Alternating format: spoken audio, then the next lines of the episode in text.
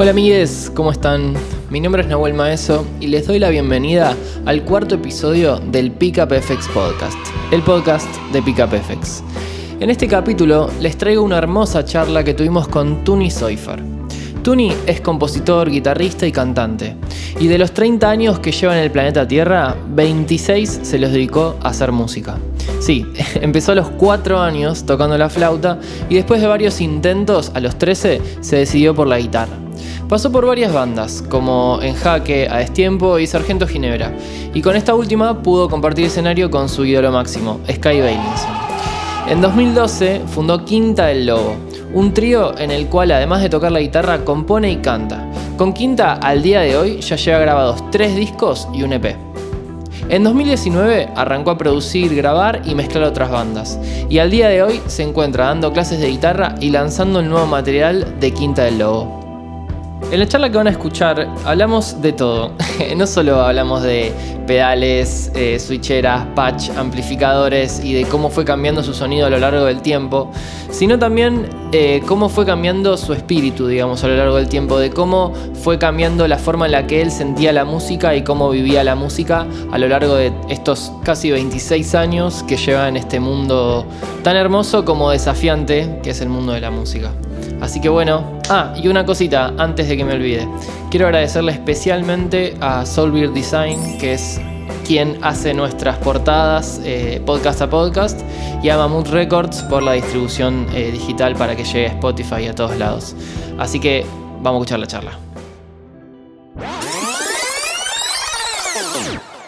Bueno, Tuni, bienvenido al Pickup FX Podcast. ¿Cómo va eso? ¿Cómo andás, Nahue? ¿Todo bien? Muchísimas gracias por recibirme. De nada, por favor, gracias por, coparte. ¿Cómo te trata esta situación del COVID y, estas circunstancias como músico? En general, la verdad que bien, vengo sosteniendo por lo menos la parte laboral que tiene que ver con las clases eh, bastante, bastante constante y, y, con laburo. Obviamente mm. que extraño muchísimo ensayar, extraño muchísimo a mi banda. Creo que en estos siete años y medio de banda jamás estuvimos tres meses sin ensayar, pero jamás de los jamases. Eh, creo que no estuvimos ni 15 días sin ensayar, más o menos. Así que, bueno, eso lo extraño, lo extraño mucho, mucho, mucho, pero, pero bueno, llevándola, qué sé yo, con una sonrisa y, tratando de, de seguir activo y haciendo cosas en casa. Buenísimo. Acá estuve como un poco repasando tu, prontuario. y hay algo que me llamó mucho la atención, eh, que es, digamos, de, la edad en la que arrancaste a, tocar, a, digamos, a estar conectado con la música a los cuatro años.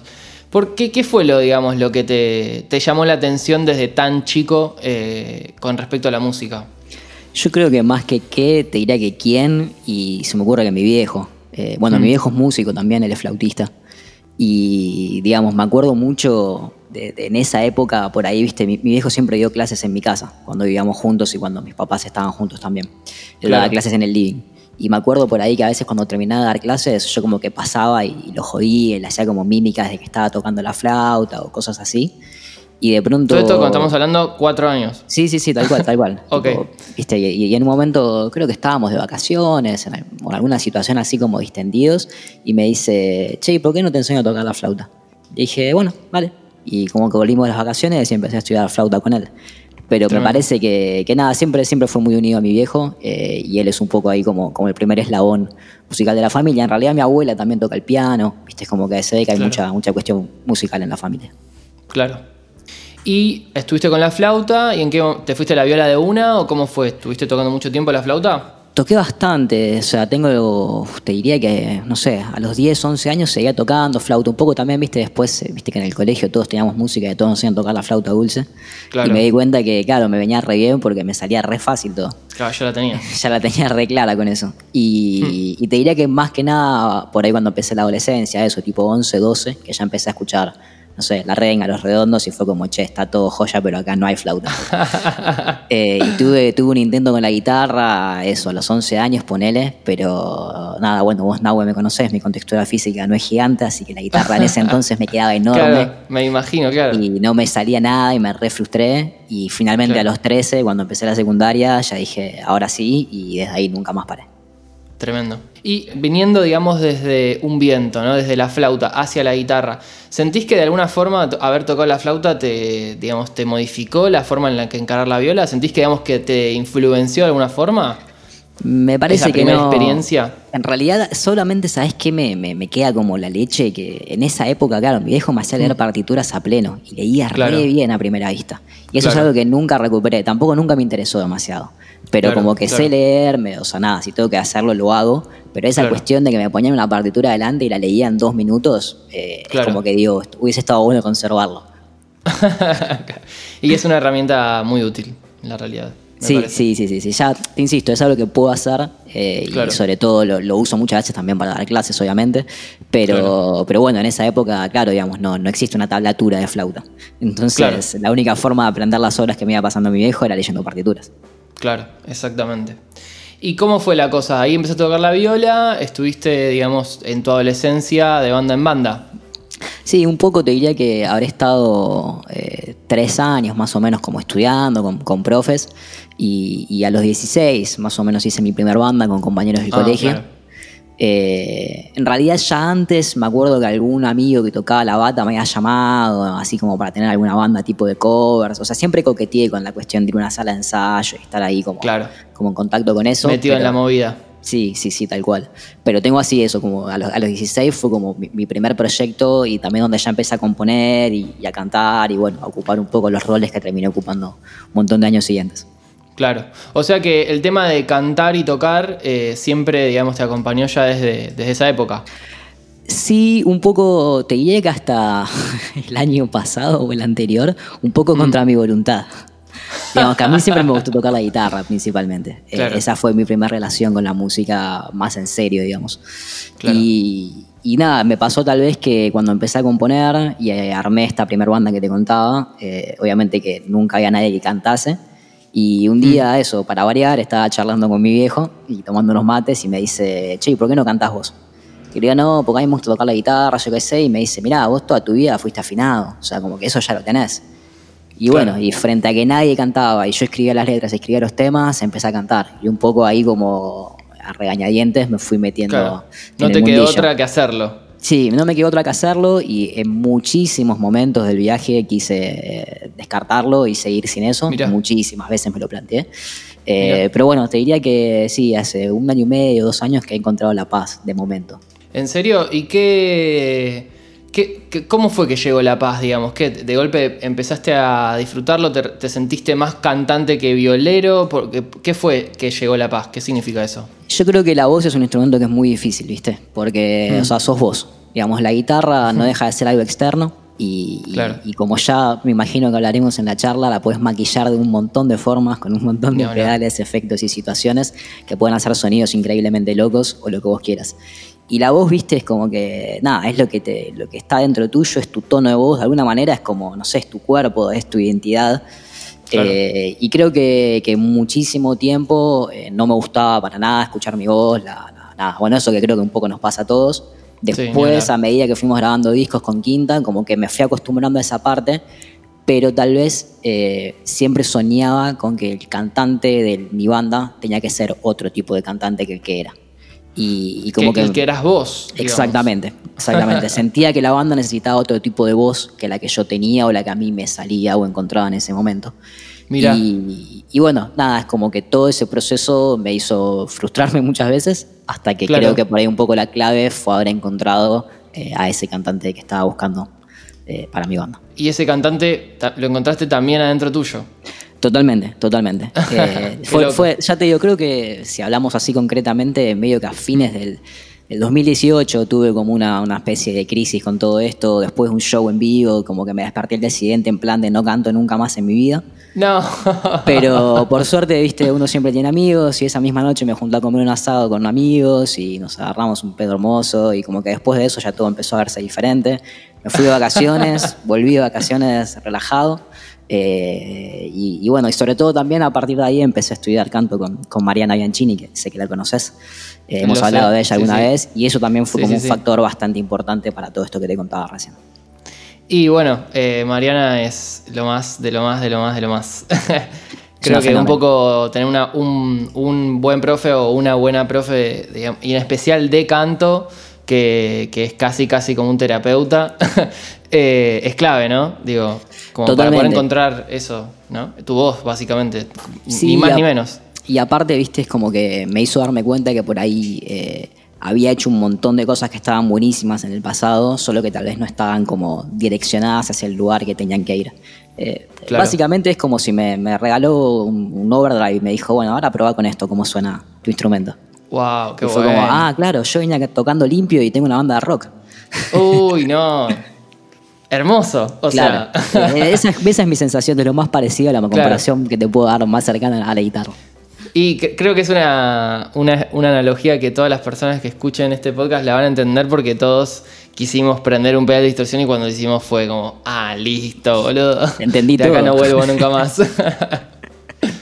Totalmente, totalmente. y, y una pregunta, ¿y qué vos, eh, digamos, volviendo un poco para darle ahí como el hilo de la historia, eh, a esas primeras épocas, ¿no? En las que vos eh, estuviste tocando, digamos, con, con, eh, con Enjaque y digamos con Sargento Ginebra, digamos, toda esa época antes de la Quinta del Lobo. Sí. Eh, ¿qué, qué sentís que, que te dejó esa época, digamos, esa primera época, ese primer approach al mundo de, de la música y del rock? Mira, yo creo que hubo algo que, que siempre tuve, eh, es como que, por ahí no sé, viste, cuando, cuando yo era chico veía que, que todo era como más fácil en general, como que la gente se juntaba y armaba bandas y ya está, y tocaban durante 15 años juntos, y a mí como que siento que me recostó para lo que yo esperaba encontrar a mis compañeros de Quinta del Lobo, o sea, pensá que estamos hablando que empezamos a tocar juntos en el 2012. O sea que esto fue como, no sé, 6, 7, 8 años después de lo que estábamos hablando.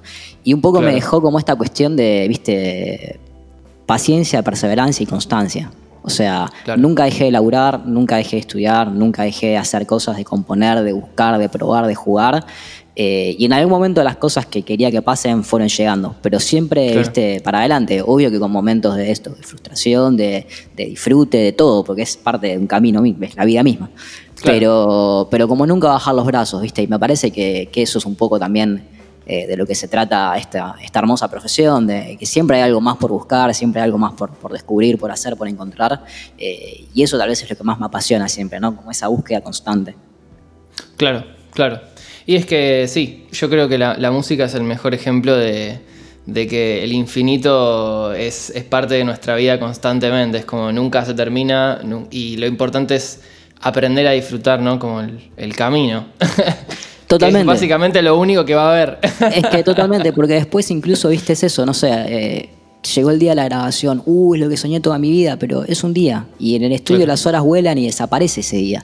Entonces, como Claro. que si te quedas únicamente con llegar a los lugares, eh, te estás Claro. perdiendo de la parte importante que es cómo llegaste hasta ahí, todas las veces que te juntaste con tu banda, que ensayaste, que te cagaste de risa, creo que en definitiva de eso se trata. completamente, completamente. ¿Y cómo fue el tu ingreso al mundo de los pedales de efecto? O sea, ¿arrancaste muy de chico o cómo, cómo fue, digamos? Sí, te diría que medio que eh, cuando, cuando ya empecé a tocar la eléctrica, eh, de todo que pasé, me acuerdo que lo primero que tuve fue una, una Zoom 505. Sí. eh, la pedalera hermosa, que no sé, me la compré a los 13 años, así. Yo creo que eso, empecé a tocar la viola, me compré una eléctrica y la Zoom, y al poco ¿Qué tiempo guitarra? una Fime eh, asquerosa, pesadísima. Como Sergio Álvarez, que empezó con una Fine. Eh, bueno, Ah, no, no, no- otra, no después tuvo una Fine. Yo la, la tengo en casa todavía, obviamente, porque la quiero. Pero me acuerdo, o sea, creo que posta que esa guitarra me, me desalentaba muchísimo, porque sonaba espantosa, espantosa, espantosa, y me costaba muchísimo hacerla sonar, además de obviamente mis limitaciones. Eh, Sí. Y enchufaba una radio, viste, bueno, un poco ahí como esas cosas que uno va, va emparchando, hasta que, que te diría que más para eso, para la época en jaque, ya pude tener mi, mi primer SG, que fue una Epiphone, eh, tenía un ampli transistor que, es, el que sigo teniendo en casa y con el que sigo a veces usando acá en casa para boludear. Y tenía la Zoom, que me empecé a armar ahí como unos primeros patch, ¿viste? Tenía, no sé, como un, una disto y un un poco más clean, con, no sé, de pronto encontraba un flanger que me gustaba y lo mandaba, o un chorus Claro. o una reverb. Siempre fui como más del reverb delay y no tanto del chorus por ahí. Y eso Claro. como que lo sigo manteniendo hoy en día. Una, un detalle entre paréntesis, para los que no lo saben, ¿qué es un patch? Bien, perfecto. Un patch es, es como si fuese eh, un, un preset, un banco de sonido que tiene una configuración guardada donde vos decís, bueno, no sé, quiero que tenga tanta distorsión y tanta reverb y tanto delay. eh, y lo dejas guardado para que siempre que lo prendas esté sonando de esa forma. Ahí va, bárbaro. Y, y- y- y, digamos, ¿cómo, ¿cómo siguió la cosa? ¿Estuviste con la Zoom cuánto tiempo? Con la Zoom estuvo una bocha. Eh, te diría que cuatro o cinco años seguro. Lo que sí fui haciendo de a poco, porque claro, empecé ahí, viste, a ir a, a ir a salas ya y, de pronto, no sé, me acuerdo que, que en, en la sala de Coco, que fue la sala que ensayé toda mi, mi juventud, eh, a veces me tocaba el Valve State, viste, el 80-80 de Marshall, Sí, que me, encantaba clásico. ese equipo y claro, empecé a decir, che, acá la distorsión suena diferente que en la no, no es lo mismo. Entonces como que después, en un momento, es como que empecé a jubilar las distorsiones de la Zoom y empecé a usar, eh, me acuerdo que tuve un Boss, el DS1, el naranja, que nunca me funcionó, pero bueno, creo que es un pedal que todos hemos tenido en algún momento de nuestras Y vidas. obvio. Eh, ese fue mi, pedal- mi primer compra de pedal de distorsión, sin duda. Eh, y después, bueno, fui pasando por, por muchos overdrives, pero como que mantenía ahí un poco la parte de, de los delays y de los efectos de la, de la Zoom. De la Eh, hasta que finalmente, no sé, creo que habré pegado un DD3, me suena, o alguna cosa así como clásica también, un delay clásico, Mm. ya la, la jubilé completamente. Y eh, el hecho de ser cantante, ¿cómo cambia tu forma, digamos? Porque vos tenés que cantar, tocar la viola y manejar los pedales, digamos. Son tres cosas eh, y que cada una tiene un universo de posibilidades. ¿Cómo conviven esas tres, eh, digamos, eh, esos tres parámetros? Bueno, este es que me estás preguntando es mi mayor temor para cuando pase la cuarentena y vuelva a ensayar, que siento que no, voy a poder. No me acuerdo cómo lo hacía. Solo sé que lo tengo que practicar mucho. Eh, no, en realidad, a ver, siempre, viste, no sé, yo por ahí a veces es como que o, o es mi virtud o es mi gran defecto, ¿no? Pero siento como que no hay límites para las cosas. Nunca me gustó limitarme, nunca me gustó pensar como, ah, no, bueno, como canto, entonces acá debería hacer esto que es como más simple para poder cantar. Claro.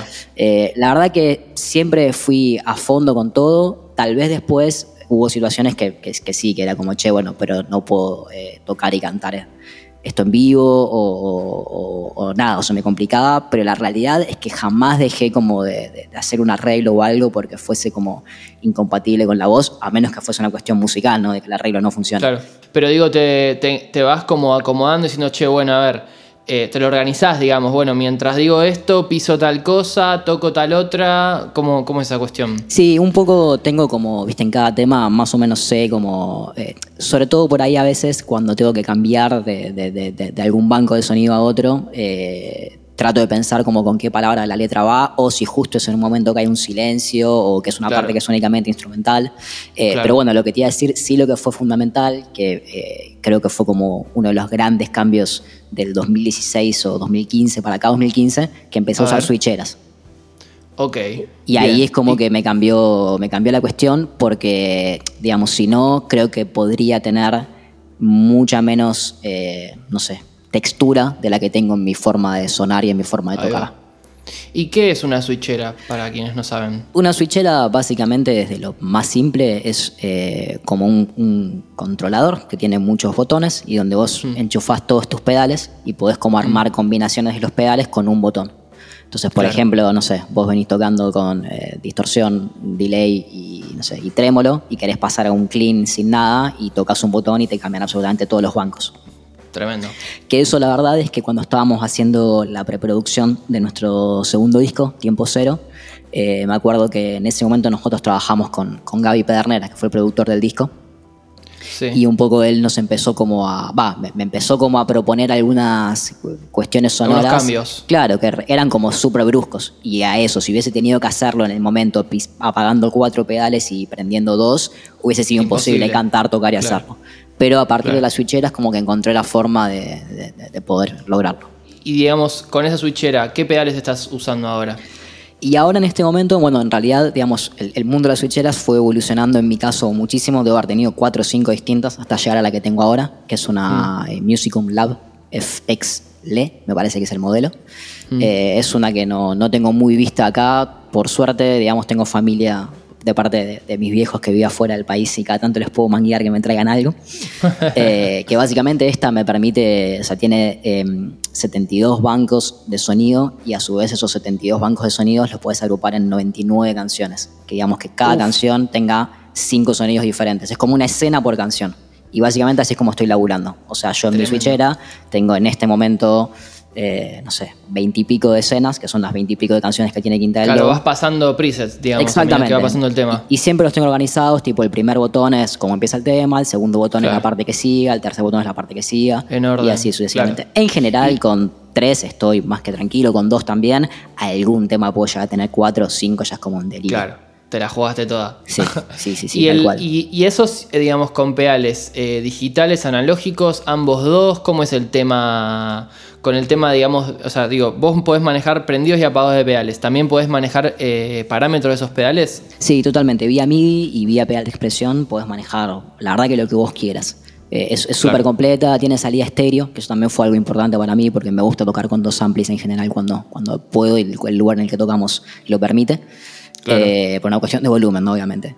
Y, y sí, medio que tengo armado un set, o sea, es como que te diría que entre la switchera, mi cabezal, que es un, un Victory Amps, eh, un The Countess MK2, Sí. que también fue como otra de las cosas que encontré en los Tremendo. últimos años, que es tipo mi sonido. Nunca tuve un equipo que me guste tanto y que disfrute tanto tocar como ese. Eh, y medio que ahí me pasó que fue como que no, no tiene, casi que dejó de tener sentido tener pedales de distorsión, porque me encanta la distorsión del Claro. equipo. Entonces me quedó como una mezcla de, digamos, ampli, switchera, eh, Eventide H9 para todo lo que es modulaciones, delays, reverbs y etcétera, que lo controlo todo desde la switchera. Y después tengo un booster, un overdrive tranca para algunos momentos con un poco más clean por ahí o para algunas cuestiones, y un fuzz, un fuzz factory, que hemos hablado muchas veces que nos encanta. Eh, pero te diría que medio que eso es lo, lo principal que estoy usando en este momento. Che, y eh, dos cosas tengo que preguntarte. Número uno, eh, yo escuchando los discos de la quinta me di cuenta de que sos un fanático del Fuzz. Así que la primera pregunta es, ¿qué onda con el Fuzz Factory? Yo también lo uso, eh, soy un gran como devoto de él. Eh, digamos, es, ese pedal lo, usas- lo usás hace mucho, fuiste cambiando de fuses, digamos, ¿cómo tirarnos un poco de data sobre fuses? Porque sé que vos la tenés bastante clara con respecto a eso. Fui probando, fui probando varios, la verdad. El primero que tuve en realidad es eh, que lo sigo teniendo, porque ese pedal me, me encanta, pero como que dejó de tener eh, sentido en, en- en mi toque hoy en día. Es un, un double muff de Electro Harmonics, que básicamente son dos muff como en cascada, uno después del otro. Claro.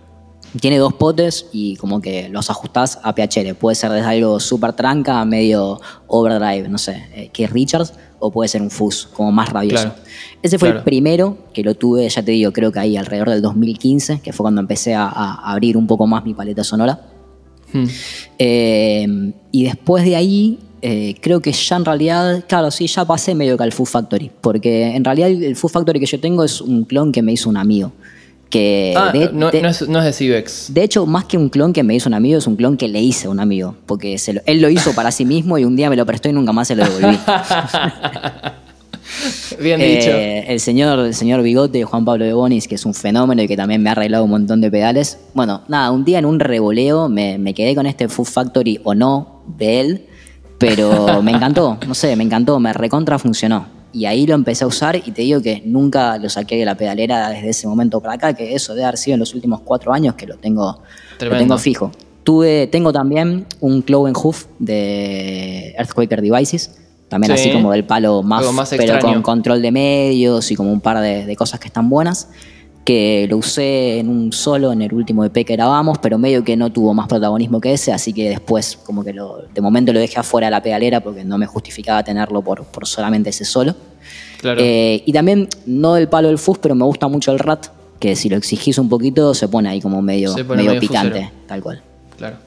Y la segunda pregunta es la H9, que es un mundillo que para los que viste no la. Yo no tengo un H9 y ya la veo, viste, con bastante amor desde hace rato. Igual yo tengo el. Digamos, estoy usando el. el, digamos, el mod factor Ajá. de Eventide, que bueno, ya tiene un montón, digamos, de, de los que podría, de lo que podría tener un H9, pero digo, ¿qué es la H9 y cómo, cómo la usás vos? para mí fue como eh, una revolución total. Te diría que, o sea, pensando y siguiendo el hilo de esta charla, es como que volví Sí. a la Zoom 505, pero con esteroides y- Claro. y todo encima, ¿no? Eh, Claro. básica- básicamente es el pedal de Eventide que junta a los cuatro pedales de Eventide, al Mod Factor, al Pitch Factor, al eh, Time Factor. el Time Factor y el Space es la reverb, no me acuerdo ahora el nombre. Sí, Lo que tiene es que tienes todos los algoritmos de esos cuatro pedales en uno solo. Em, yo en realidad este lo compré usado y cuando lo compré es un, viste, hay como tres niveles. Está como el core, que te viene, que es el más básico, que te viene como Mm. con, eh, me parece que son dos sonidos de cada uno de los pedales. O sea, dos delays, dos modulaciones, dos pitch y dos reverbs. Ah, claro, como una versión limitada, digamos. Exacto. Después está el estándar, que es el que tenía yo, que tenía, no sé, en vez de dos, tres, ponele. Y después está el. Max, que tiene todo. Y también tiene todo lo que vayan a seguir sacando, porque es un pedal que se actualiza una vez por año, tenés un sonido nuevo seguro. Tremendo. Y lo que tiene es que tiene armado como un sistema que vos podés a cualquiera de las versiones ir agregándole, eh, ir comprando aparte los, que- los algoritmos que te falten y en algún momento transformarlo en Max. Yo creo que fui como pegando algunas cositas de a poco, no sé, me acuerdo que me, gusta mucho una, una reverb con trémolo que tiene, que se la uso mucho y eh, como que fui agregando algunas cosas y de pronto no sé si un, como que te diría que para la, no sé si la primavera o alguna así fecha importante para, para Europa, eh, hicieron Sí. como un super sale que, no sé, comprando, en vez de los 15 que necesitabas, comprando 5 lo hacías max y nada, me compré Y 5 al toque, lo hice max y ya está. Y a partir de ahí que, que tuve todos disponibles. Claro. Eh, y una pregunta, ¿cómo es el tema del el, el laburo, digamos, de los parámetros, digamos, de cómo el perilleo de ese pedal, digo, que no tiene perillas? Tal Que- cual. ¿Cómo es la cosa? Eso es algo que es como súper interesante, que bueno, es, viste, o sea, acá son escuelas, tómalo, déjalo, ¿no? A mí me encanta, pero básicamente lo usás a través de una app, que la podés usar, eh, ahora también ya se puede con Android, en su momento era solo con, con sistema Mac, digamos, o con iPhone. Eh, y nada, básicamente vos abrís la app y la- en la app es como si tuvieses el pedal adelante El tuyo pedal con las perillas, tal cual. Y todo es eh, editable, todo es guardable. Algo que también fue muy importante para mí, pero bueno, de vuelta esto tiene que ver con el contexto también en el que toco, ¿no?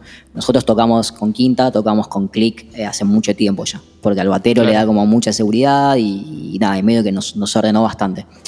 Y a partir de ahí eh, me empezó a pasar estar que... guardado todo. Exactamente, como que yo antes tenía un, un TC Electronic, un Flashback X4, que me encantaba, estaba buenísimo la calidad de Sí, audio, pero sí, tenía sí. que estar como todo el tiempo con el tap, acomodándome como viste, una los tempos de los temas. Y lo que hablábamos antes, ¿no? Si a cantar, tocar y pisar los pedales le sumaba el tap, ya es como que era una cuestión más que quería dejar de hacer. Y medio con el Eventide logré armarme como preset para cada canción, tengo todo guardado con el tempo del tema. Si de pronto en un show pinta, che, hagamos los cinco puntos más rápido, dale, lo edito, pum, lo dejo guardado y ya está. Qué bien. Eh, y, y de todo, tengo nada, uso delays, uso reverbs, uso alguna que otra modulación. Las modulaciones tira que es lo que menos me gusta en cuanto a calidad. Uso el whammy también, de ahí estoy usando ahora el pitch factor, que tiene como la parte del whammy. Eh, uso un montón de cosas. Y también me gustan mucho los que sacan ellos, que son como, no sé, sonidos medio Claro, medio locos, si custom. querés. Claro, medio custom. Eh, hay distorsiones que están buenísimas. Hay un fuzz con dos delays eh, combinados en un solo algoritmo que está buenísimo. Nada, es, es muy completo. Sí, bueno, viste, como toda cuestión tecnológica, puede pasar que a veces si cambias como un, no sé, de una reverb re sencilla a este fuzz con tres delay que te contaba antes, hay como un Hmm. pequeño lag entre que procesa todo el cambio de información violento, digamos. Claro. Pero me Y parece bueno, que es eso es como inevitable que 100%. digital, tal cual, exactamente. Sí, sí. Es así. Y bueno, y con toda esta, digamos, eh, estos años que vos tenés de, de- de pedales, de amplis, de cantar, de tocar, etcétera, etcétera, etcétera, ¿qué pensás vos con respecto a, a la cuestión no tan técnica, eh, sino más filosófica del tema de, bueno, de esto de paso de este pedal a este, de este ampli a este, de esta viola a esta otra? Eh, digamos, ¿quién, qué, qué fue lo que a vos, digamos, te, te, influenció para moverte de un lado a otro? ¿Y qué te parece a vos eh, el hecho de intentar, digamos, seguir el camino de otros músicos o buscar, decir, no, bueno, yo voy a encaminarme de golpe en mi propia búsqueda? ¿Cómo, con respecto a ese tema, ¿cómo, ¿qué pensás vos? Mira, yo creo que, que la búsqueda de un sonido personal es como lo que me imagino que todos los artistas perseguimos, no sé, o persiguen, qué sé yo. Es como que me, costaría me cuesta pensar que me vaya a encontrar con algún eh, músico o algún artista que te diga, no, no, a mí me gustaría sonar como tal y no quiero encontrar mi sonido y mi sello. Eh, creo que es un, es un proceso que, que, como hablábamos por ahí antes, no tiene fin, es una búsqueda constante. Y sí creo que la parte esta que por ahí me decías como de copiar o de emular a otros artistas es fundamental en el proceso, porque un Claro. poco todos aprendemos en base a, a copiar a otros y, y a tener referencias de lo que hacen otros eh, violeros, cantantes, compositores que nos gustan. Tal vez un poco lo interesante o la magia para mí empieza a pasar cuando no sé, vos me decís, eh, por ejemplo, en mi caso, eh, cuando era chico, digamos, el guitarrista que me hizo acercarme a la guitarra eh, fue Sky. Siempre fui muy fanático de los redondos y, nada, fue lo primero que dije, che, quiero tocar la guitarra porque quiero tocar como Sky. Y, literalmente a los 16, 17 años, lo único que hacía era ponerme los discos de Sky en mi casa y tocarlos arriba. Una y otra vez, una y otra vez, una y otra vez, era lo único que tocaba. Después de pronto un día empecé a, no sé, empecé a escuchar otras bandas y yo que sé, me empezó a gustar mucho el blues, entonces ahí ya me metí más con, no sé, Stevie Ray Vaughan y B.B. King, y siempre me gustó mucho Richie Blackmore, también así como de los violeros clásicos. Eh, medio que Gilmour encontré como el Sky europeo para mí, eh, y, como, y como más, de alguna manera, no sé, con mayor calidad de sonido, si se quiere, pero con esa como emotividad y ese feel para tocar que siempre me, me gustó mucho. Eh, y de pronto un día también me encontré con que estaba escuchando Muse y estaba escuchando a pleno a, Tom Morello y a los Queens of Stone Age. Y, bueno, qué sé yo, y por ahí, eh, o sea, el punto en el que me siento que estoy parado hoy en día sonoramente es como un cambalache de todo eso que es como mi interpretación de todos esos momentos en los que fui intentando copiar a alguien eh, y acercarme un poco a alguien, pero siempre desde mi visión y desde lo que yo sentía que estaba bien. Claro. Sí creo que algo que, que me parece que es fundamental para todo esto es como uno tiene que pasar tiempo consigo mismo, ¿viste? O sea, yo me acuerdo que estaba, y sigo estando muchas veces, horas tocando y tocando y moviendo perillas y probando, ¿no? Y este orden de pedales y no este otro. Y por ahí de pronto un día llegaba y era como, uh, sí, esto es lo que estoy buscando, buenísimo. Y al ensayo siguiente ya no me servía para nada eso, porque solamente me ha durado un día de felicidad y de vuelta a probar y a buscar. Y en toda esa prueba y búsqueda, obvio que está bueno si tenés amigos que son músicos, preguntar, asesorarte, pero también es como lo que a vos te suene y lo que a vos te parezca, y a lo sumo te equivocarás. Eh, pero me pasó 200 veces de amigos que me digan, che, no, ese pedal es una porquería, no te lo compres, y para mí fue la mejor compra de mi vida. Eh, y también me compré cinco Tube Screamers porque Stevie Ray Vaughan lo usaba y las cinco veces lo vendí. ¿Entendés? Entonces, como que hay que probar, constantemente hay que probar. Claro. Sí, yo creo que, va un poco por, por. O sea, lo que, creo que lo, clave que dentro de lo que decís, eh, que me parece está bueno resaltar, es eso de pasar tiempo con uno mismo, buscando, probando, haciendo esto, lo otro. Porque ahí es donde terminás encontrando algo, ¿viste? Como que si siempre estás tipo intentando eh, como hacer algo en función de, de, o quiero sonar como tal, es como, bueno, vas a lograr capaz sonar algo parecido, pero nunca vas a poder encontrarle como esa vueltita de rosca que digas, bueno, ah, esto, esto es mío, digamos, es como... Totalmente. mío es una palabra un poco extraña en la música, pero...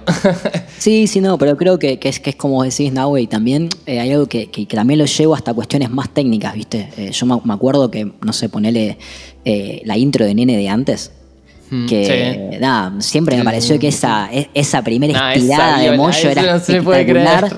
Y, y, estaba, pero recuerdo esa, en mi casa con mi vieja laburando en la pieza de al lado, horas y horas tratando de acercarme con mi equipo de transistor y mi Zoom 505 a ese sonido de estirada. Eh, y, bueno, y, todo ese tiempo sé que me llevó como a un lugar. Y así como lo hacía en ese momento con eso, ahora lo hago con otras cosas, digamos, ¿viste?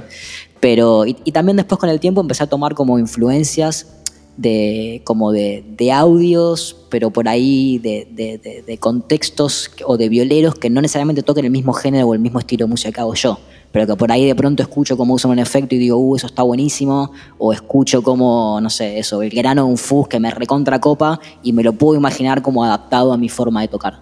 Claro, claro. ¿Y qué estás escuchando vos últimamente?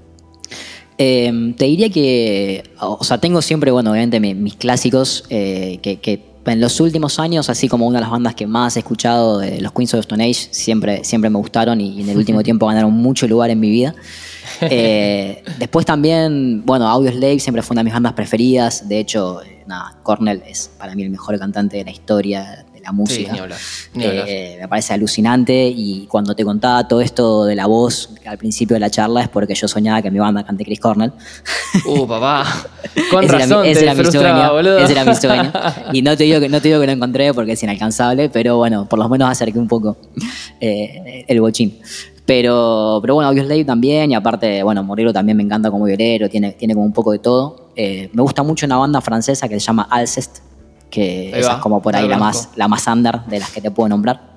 Hmm. Es así una onda medio, una mezcla entre eh, Floyd, si querés, tiene así como algo muy viajero, pero Mirá. también viene del palo más como del death metal, entonces como que de pronto se pone todo mal y todo medio apocalíptico. Tremendo. Eh, que está buenísima, me encanta esa banda. Eh, me gusta mucho Ghost también, este, la banda Sí. más, más pop, heavy, hard rock, no sabría encasillarla, pero también es una banda que en los últimos años he escuchado muchísimo. Claro. Eh, y después, bueno, eso, clásicos, ¿no? Las bandas de siempre. ¿Y cómo ves vos la, digamos, la actualidad del mundo? Va, digamos, digamos el rock, o sea, aunque ya no sabemos bien qué es, calculo, pero digamos, ¿cómo, cómo ves vos la actualidad de la, de la música siendo vos eh, viniendo de- del palo rockero? Yo creo que, bueno, concretamente en, en Argentina viene herido el rock. Eh, han pasado muchas cosas en los últimos años. Muchas Sí, cosas. Eh, de todo, ¿no? De todo. Desde, bueno, tal vez eh, cierto decantamiento hacia otros géneros de parte de los que consumen música, también pequeñas crisis internas del mismo, del mismo movimiento, con cosas que han pasado en función de, de cómo la humanidad ha ido cambiando también. Eh, pero bueno, también por otro lado, viste, es como que, qué sé yo, no sé, creo que siempre perdura el rock de alguna manera, siempre se reinventa, siempre sigue adelante. O sea, hubo muchos momentos en la historia, me imagino, no sé, lo que pueden haber sentido eh, la- los pibes como nosotros en los 90 cuando apareció el grunge y de pronto fue como, oh, no lo puedo creer y patearon todos los, los- el glam y toda esa movida. Eh, y por ahí ahora estamos en un momento de que no se le da tanta bola al rock, hay un montón de géneros nuevos que están como acaparando más la atención de, de- de- de la gente en general. Pero por otro lado, qué sé yo, es como te digo, ¿viste? Mientras siga, si- siga habiendo gente que lo toque, el rock eh, siempre va a seguir Sí, vivo. Claro. ¿Y qué, qué onda ustedes con.? Bueno, obviamente preguntarte qué planes tienen con Quinta de Lobo es medio extraño, pero eh, digamos, es una pregunta de rigor. eh, pero digo, ¿cómo, ¿cómo ustedes están viviendo este momento y qué tienen planes? ¿Cómo, cómo, cómo están encarando esta, esta actualidad, digamos, tan extraña? Mira, obviamente que, que fue como, bueno, un recontra baldazo de agua fría, porque nosotros el año pasado grabamos un EP y este año era el año de salir a tocarlo. Y ya no, digamos. Eh, eso pudimos hacer un show en marzo y, y ahí quedó la cuestión, una semana antes de que se decrete la cuarentena, eh, o dos semanas por ahí. Pero concretamente, bueno, en este momento no- nos queda lanzar todavía una canción de este, de este EP que grabamos el año pasado. Fuimos sacando los temas de a uno, eh, ya salieron cuatro y ahora falta que salga el quinto, que si todo marcha según lo acordado va a salir a principios de agosto. Ahí va. Eh, y después la verdad es que es una incertidumbre total. En este momento puntual a que estamos teniendo la charla, me cuesta muchísimo imaginarme un futuro de streaming y todo lo que pinta que va a pasar. Eh, Claro. Pero bueno, qué sé yo, también es como que si el mundo irá para ese lado, habrá que adaptarse, ¿no? Es también lo que sucede. Sí, sí, o sea, es, como medio, capaz medio pronto para mí eh, ya decir, ok, va para este lado, ¿viste? Como que creo que eh, también un poco en la crisis eh, se, vio un poco la necesidad que tenemos todos de saber el futuro, ¿viste? Como que todo el mundo dice, bueno, ¿y qué va a pasar con esto? ¿Y cuándo va a ser? ¿Y qué va a pasar? ¿Y, qué, y el mundo de la música a dónde va? Y están todas las personas diciendo, no, porque el 2021 tal cosa, 2000, y es como, chicos, nadie lo sabe, todo bien, nadie lo sabe. Obviamente hay tendencias, hay nuevas tecnologías que están haciendo, eh, digamos, un- dejando una mella en toda nuestra forma de comunicarnos, pero de ahí a saber qué va a pasar es como medio difícil. Sí, totalmente. Y también la música en vivo, viste, que digamos tiene algo que es irreemplazable. Me parece está bueno que surjan nuevos, eh, ponerle toda esta movida del streaming online y digamos, me parece unas herramientas que están re buenas y que ah, yo por lo menos estoy muy contento de que aparezcan, pero el show en vivo es como que te diga, no sé, tipo, todo bien con, no sé, con una videollamada, pero encontrarte con alguien no es lo mismo, o sea, y nunca va a ser lo mismo. No, tal cual, tal cual. Eh, eh, a ver, la cuestión humana es, irreemplazable. Se puede emparchar y, y todos nos podemos ir acostumbrando y, y bueno, y eventualmente si esto sigue así mucho tiempo nos acostumbraremos. Pero estoy de acuerdo con lo que decís, eh, es imposible también como esta, esta predicción del futuro. La realidad es que no tenemos ni idea qué va a pasar mañana, entonces como pensar Claro. mucho más allá de eso también es, es es imposible. medio difícil. Tal cual, es, es muy complicado, pero, pero bueno, ya te digo, qué sé yo, así como, como en concreto, eh, este año, bueno, la idea era, era salir con, con este P, que ya estamos por, por concluir de lanzarlo, eh, y en nuestro imaginario o ideario eh, de, de- de- del 2019, eh, Hmm. en el 21 teníamos que volver a grabar, pero bueno, tampoco sé si va a suceder, qué Claro. sé yo, porque mientras no nos Claro. juntemos a ensayar y no pase nada y, y no podamos tampoco generar un poco de, de- de- de movida, eh, económica y de movida de, interés, es difícil, ¿viste? Es difícil pensar en todo eso ahora. Ahí va. Y una última pregunta que siempre te quise hacer. ¿Por qué Quinta del Lobo? ¿De dónde salió el nombre? Quinta del Lobo es la parte eh, nerd que me caracteriza y nos caracteriza.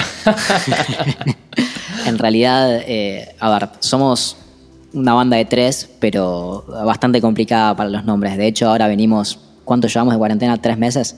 Sí, Tres meses sí, de. Zoom los lunes para intentar ponerle nombre a nuestro nuevo EP. Y No. creo que, creo que ¿Y recién no ahora. Creo que recién ahora empezó a aparecer el candidato que genera conformismo en las tres partes. Eh, cuando Además, siendo que- 13 es complicado. Claro, porque viste, no, no, no, se puede, puede- no puede no haber desempate. claro, claro. Eh, bueno, cuestión que cuando teníamos que ponerle el nombre a la banda, medio que llegó un punto que fue como, che, bueno, eh, nada, ya vamos a empezar a tocar en vivo, estamos por entrar a grabar nuestro primer disco, hay que tener un nombre. Entonces, Claro. para el próximo ensayo, cada uno viene con cuatro candidatos y se hace una votación. Y ya. Y en ese momento creo que éramos nosotros tres y nuestro manager de, de esa época. Y bueno, nada, en esta búsqueda de, de candidatos, eh, yo creo que ya venía leyendo algo, o sea, la, la explicación de Quinta del Lobo en realidad viene del círculo de quintas y de esta cuestión eh, planteada o descubierta por Pitágoras en su momento, de que el círculo de quintas no es perfecto. Eh, entonces, Completamente. Que tiene un margen de error, eh, digamos. Exactamente, la- lo que se le conoce como la coma pitagórica. Entonces eso nos lleva a que cuando en, no sé, los años pasados afinaban los claves y los pianos para cantarle canciones a los reyes, eh, pensaban que en esa época todavía pensaban que el, que el círculo de quintas sí era perfecto, entonces afinaban por quintas, pero claro, terminaba pasando que había intervalos que sonaban súper copados y otros que no.